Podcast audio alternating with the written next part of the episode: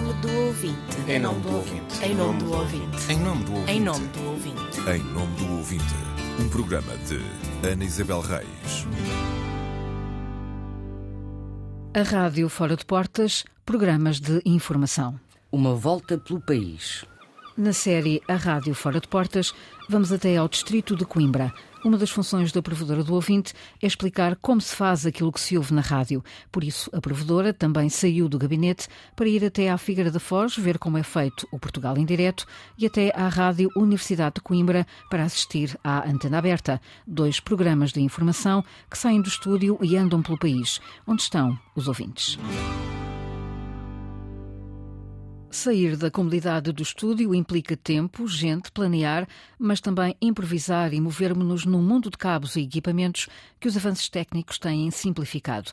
Quando a rádio sai fora de portas, os programas começam muito antes. Há que reunir uma equipa, distribuir tarefas e planificar, há que estudar temas novos e pensar em potenciais entrevistados. É preciso definir para onde e como se vai. Há todo um cenário a montar para a transmissão em direto, em que se lida com os imponderáveis, como lhe chama Cláudia Costa, a editora do Portugal em Direto. Há sempre imponderáveis. há, o repórter que está no sítio, mas que o convidado que ia ter com ele percebeu mal e foi para outro sítio ou atrasou-se. Daí a importância também do produtor de nos avisar, não pode chamar, ou então a pessoa que, que ficou de lá estar à uma e chega mais tarde. Mas aí é o jogo de cintura que o jornalista de rádio naturalmente tem que ter, ou então teres um programa todo alinhadinho e todo direitinho e de repente naquele conselho ou no conselho vizinho acontece qualquer coisa e vamos uh, deitar quase os papéis fora e vamos aí atacar aquilo que a atualidade. Isso dá muito gozo. Isso tem sempre via verde, sem dúvida. A jornalista Cláudia Costa sai do estúdio com o Portugal em direto há mais de um ano. O programa sempre se deslocou para as emissões temáticas, mas agora, uma semana por mês, percorre vários locais de um distrito. Uma volta ao país que todos os dias prova que há notícias para lá dos grandes centros. Há muitas notícias no país real e eu acho que é a grande mais-valia deste programa, do programa que liga ao território de facto. Eu digo isto muitas vezes no ar com convicção. É o programa que liga o norte e o sul, o litoral do interior, o continente e as ilhas. Ligamos o território, o território é o nosso palco e a nossa marca. E há muitas coisas muito bem feitas que se faz uh, por este país fora e que não são conhecidas. Outras uh, com carências, naturalmente, com problemas, mas sobretudo há muitas histórias para contar. Corremos o risco de ter apenas um jornalismo positivo?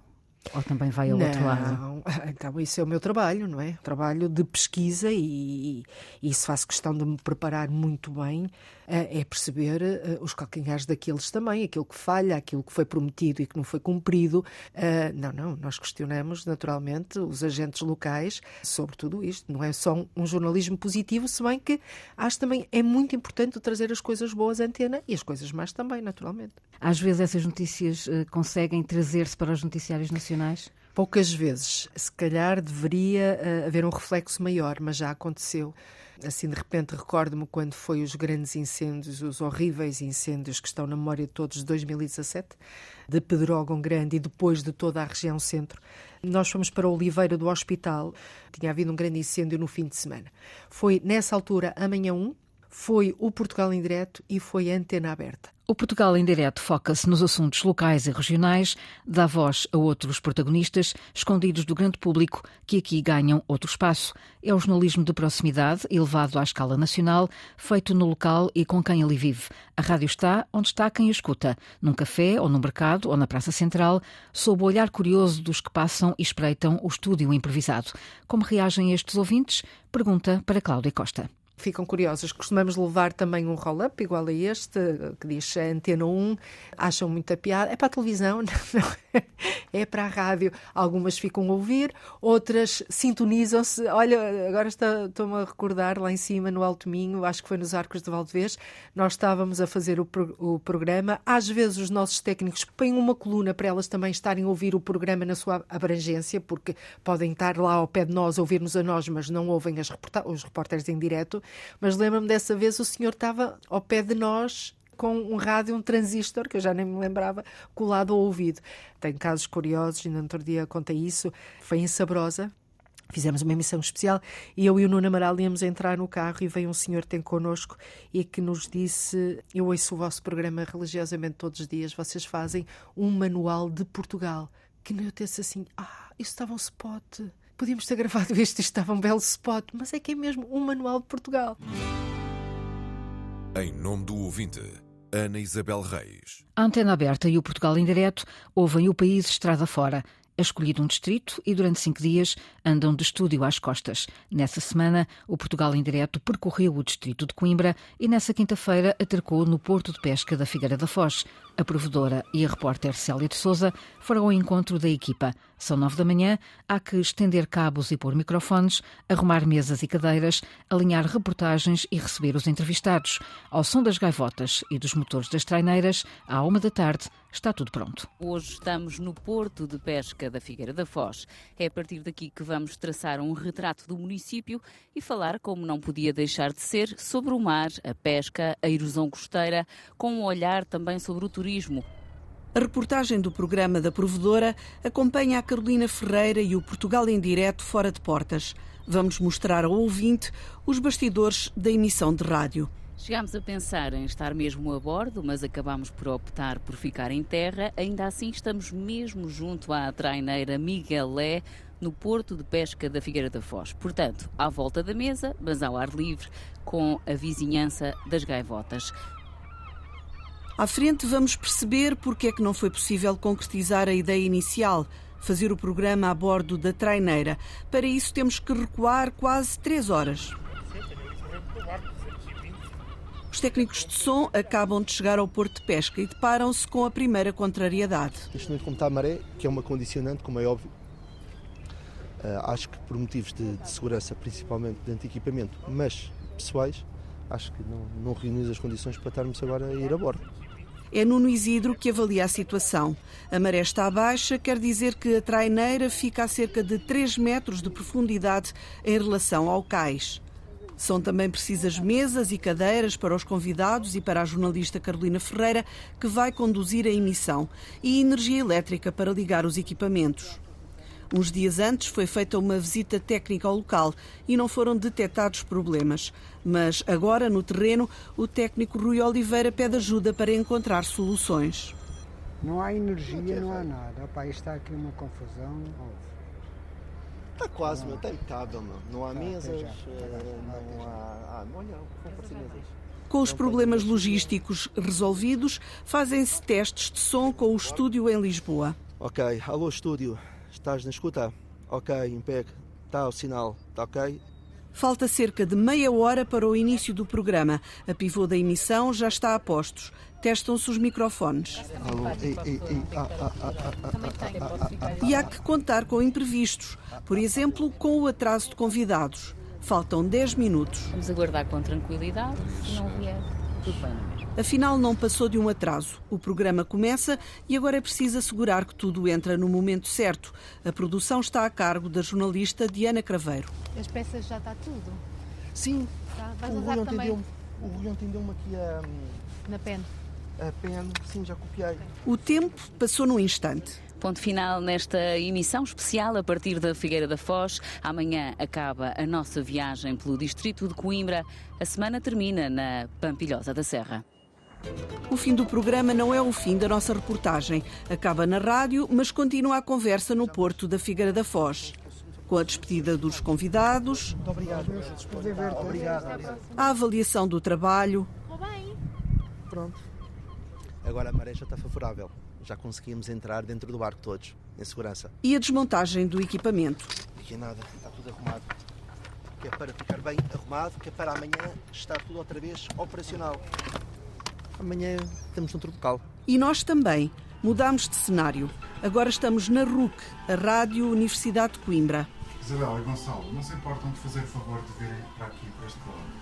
António Jorge prepara o início da antena aberta num estúdio muito improvisado no edifício onde funciona a RUC, na Associação Académica de Coimbra. Já estou consigo para mais uma emissão da Antena Aberta, a última desta semana, realizada a partir da cidade de Coimbra. E no fim desta manhã de sexta-feira, O tempo aqui, na cidade do Mondego, é de sol, mas está frio e segue no ar um vento que faz abanar levemente as eh, árvores aqui do centro desta cidade. Em pé, em frente à janela, o jornalista descreve o que vê. Só depois se senta na cadeira, em frente aos convidados, para continuar o programa. São dois comentadores fora do circuito habitual de vozes escutadas quase diariamente. Saúdo a, a Teresa Cravo e também o João Caetano. Obrigado a ambos por terem também aceitado o desafio da Antena 1. Um dos objetivos desta emissão fora de portas é precisamente encontrar novas perspectivas.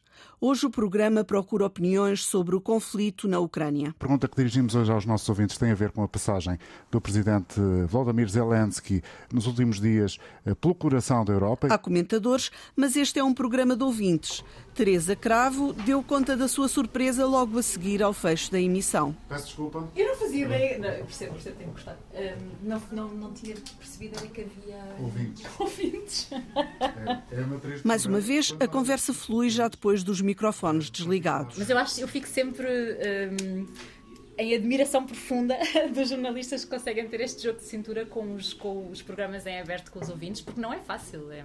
O mini estúdio começa a ser desmontado. Agora vamos ficar aqui a arrumar, Está aqui o material técnico que nos serviu de apoio. Agradeço-lhe ter vindo, João. Foi um prazer. Por amor de Deus. Como sempre. Prazer. Um programa fora de portas, sem complicações.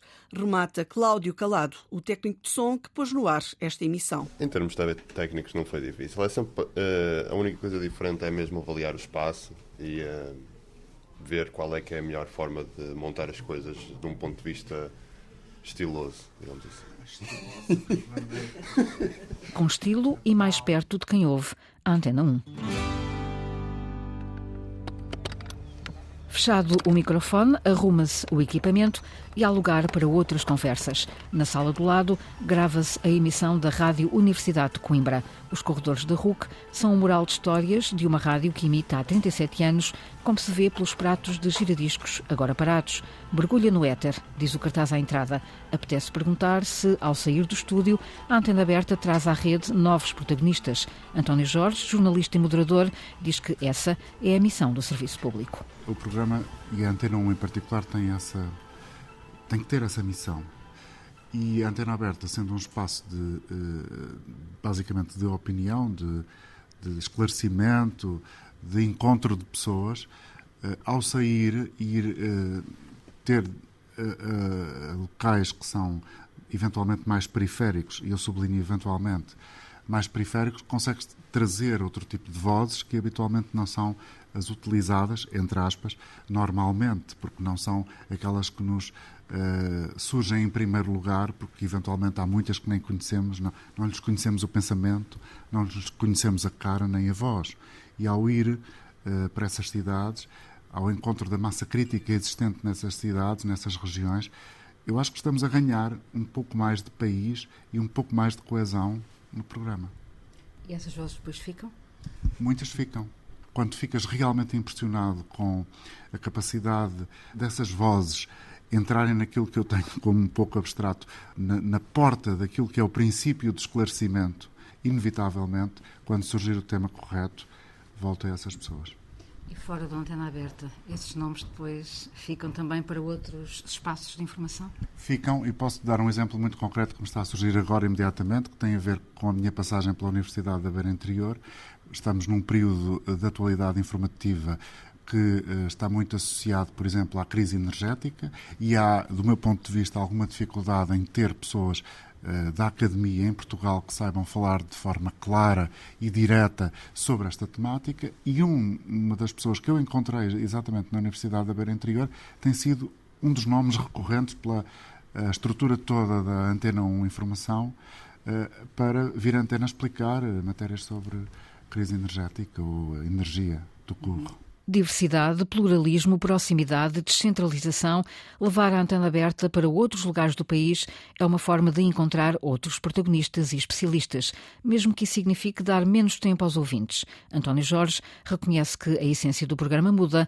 mas não tanto quanto isso. Muda, mas não é, mas não é sempre, porque os temas continuam a ser escolhidos em função da atualidade, a não ser que haja e em alguns sítios isso acontece-me, há alguma dificuldade em encontrar eh, pessoas com um perfil certo para estarem presencialmente comigo naquela manhã. E aí às vezes tenho que alterar o, o, o tema do programa, já aconteceu pelo menos duas vezes.